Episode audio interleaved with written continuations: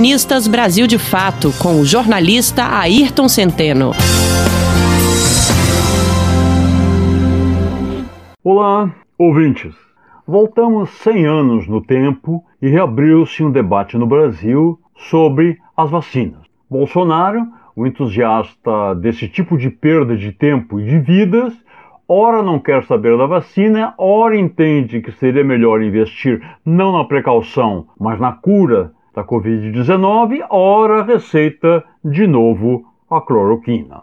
Seu general da saúde avisa que vai comprar o imunizante do laboratório Sinovac da China para o presidente replicar horas depois que não comprará coisíssima nenhuma, que não pensa gastar um centavo, abre aspas, na vacina chinesa do João Dória, fecha aspas.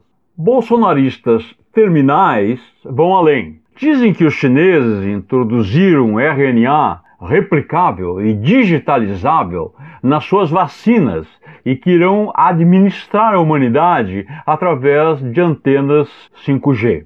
Outros suspeitam da inoculação, sabe-se lá como, de um chip na vacina que nos fará autômatos, monitorados à distância por controles remotos, manipulados por mentes sinistras.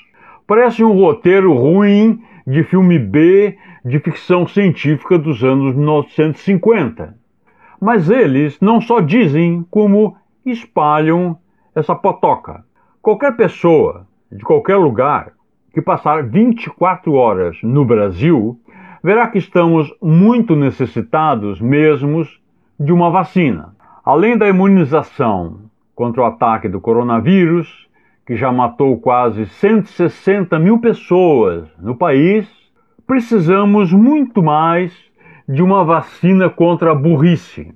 Com o apoio das redes, o vírus da burrice espalha-se com velocidade espantosa e contamina milhões instantaneamente. Para começo de conversa, com uma vacina eficaz contra a estupidez, reduziríamos de imediato o índice de contaminações e mortes. Usaríamos máscaras sempre e não nos amontoaríamos em praias, ruas, bailes, bares e festas.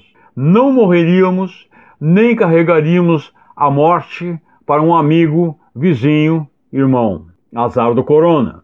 Imunizadas contra a asneira, as hordas antivacinas retomariam a sanidade mental. Seus integrantes perceberiam que, sem as vacinas, seus pais teriam sido vencidos pelo sarampo, a varíola, a pólio, muito antes de conseguirem gerá-los.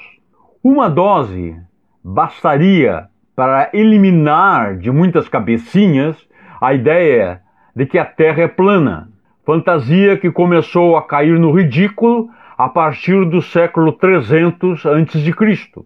Talvez fosse preciso mais de uma dose para remover de alguns cérebros a presença da mamadeira de piroca, do kit gay, dos milhões da conta do Queiroz como resultado da venda de carros usados, do filho do Lula como o cara mais rico do Brasil, do nazismo como ideologia de esquerda, de Leonardo DiCaprio como financiador da destruição da floresta brasileira e de ecologistas botando fogo no Pantanal.